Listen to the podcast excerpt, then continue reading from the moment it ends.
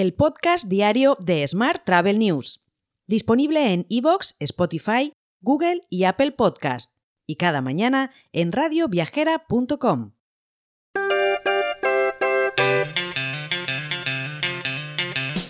Saludos y bienvenidos, bienvenidas al podcast diario de Smart Travel News. Yo soy Juan Daniel Núñez y esta es la actualidad turística del día. Amadeus ha alcanzado un hito dentro del programa de recompra de acciones para remunerar a empleados y directivos al alcanzar el medio millón de títulos adquiridos. En concreto, la adquisición de 134.000 títulos ha sido en la semana transcurrida entre el 7 y el 13 de septiembre por un importe que osciló entre los 61,75 y los 62,27 euros por acción. Esto significa que obligó a la empresa a desembolsar 8,34 millones de euros. Más temas. La inversión en el clúster turístico internacional ha empezado a remontar, según un informe conjunto de la OMT y de FDI Intelligence publicado recientemente.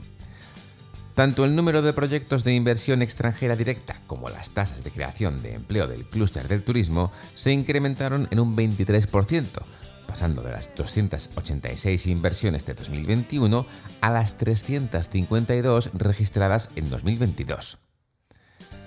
De vuelta a España, el eurodiputado de Ciudadanos José Ramón Bauza ha apostado por España como uno de los países con mayor potencial para la producción de SAF en Europa y en el mundo.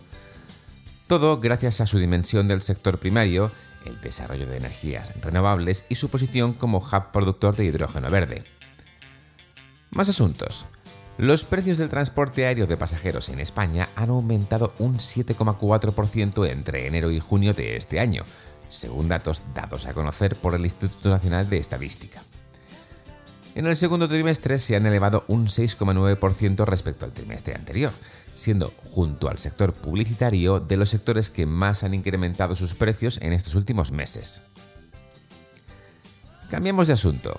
El Comité de Patrimonio Mundial de la UNESCO decidió no añadir Venecia a la lista de Patrimonio Mundial en peligro, desoyendo así la recomendación de algunos expertos y ahorrándole al gobierno italiano un veredicto embarazoso sobre las condiciones de la ciudad. La Agencia Cultural de la ONU informó de su resolución a través de un comunicado, tras la reunión del organismo en Riyadh, Arabia Saudí. Hoy también te cuento que los días 26, 27 y 28 de septiembre se celebrará la Cumbre Internacional de Turismo Espacial y Subacuático SUTUS, un año más tendrá una jornada inaugural presencial y dos jornadas virtuales. El encuentro, organizado por Le Roche y Medina Media Events, reunirá en su cuarta edición a más de 40 expertos de primer nivel.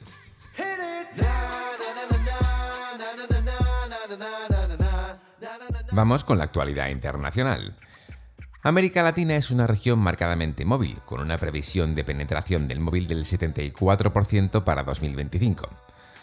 Los teléfonos inteligentes son el principal y a menudo el único dispositivo de acceso a Internet para muchos viajeros. En Brasil, por ejemplo, se estima que la adopción de teléfonos inteligentes aumentará hasta el 88% en 2025, según una investigación de Focusrite. Más temas.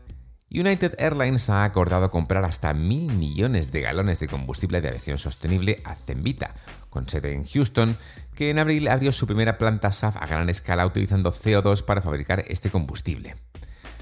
El acuerdo prevé que Zenvita suministre 50 millones de galones al año durante 20 años. Cambiamos de asunto. Verbo quiere proteger mejor a los consumidores imponiendo penalizaciones a los anfitriones que cancelen reservas y elevando los criterios de elegibilidad para los anfitriones Premier. La penalización más dura se da cuando el anfitrión cancela una reserva 48 horas antes de la estancia. En estos casos se le cobrará el 50% del valor bruto de la reserva. Más asuntos.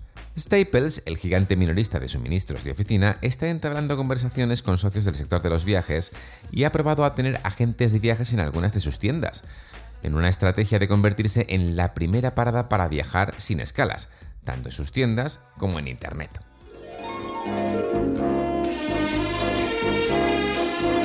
Hotel.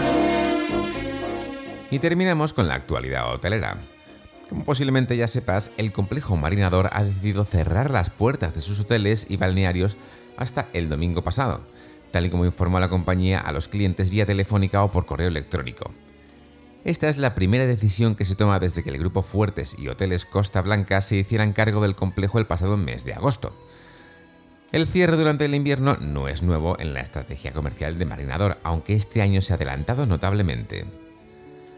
Por último te cuento que Melia Pro, el canal profesional de Melia Hotels International dirigido a agencias de viajes, empresas, turoperadores y organizadores de reuniones y eventos, creció un 67% en 2022 y continúa su buen ritmo de recuperación en 2023, donde la compañía espera que en el cuarto trimestre del año se igualen los resultados históricos de 2019 en el segmento de los viajes corporativos. Te dejo con esta noticia. Mañana, por supuesto, más actualidad turística. Hasta entonces, feliz lunes y muy feliz semana. Si quieres apoyar este podcast, déjanos tus valoraciones y comentarios en Spotify, Evox o Apple Podcast. Recuerda que puedes suscribirte a nuestra newsletter diaria entrando en smarttravel.news en la sección Suscríbete. También puedes recibir un mensaje con este podcast y los titulares del día directamente en tu WhatsApp. Solo tienes que añadir a tu lista de contactos el número 646-572-336 con el más 34 delante si nos escribes desde fuera de España y después enviarnos un WhatsApp con la palabra alta. Gracias por escucharnos.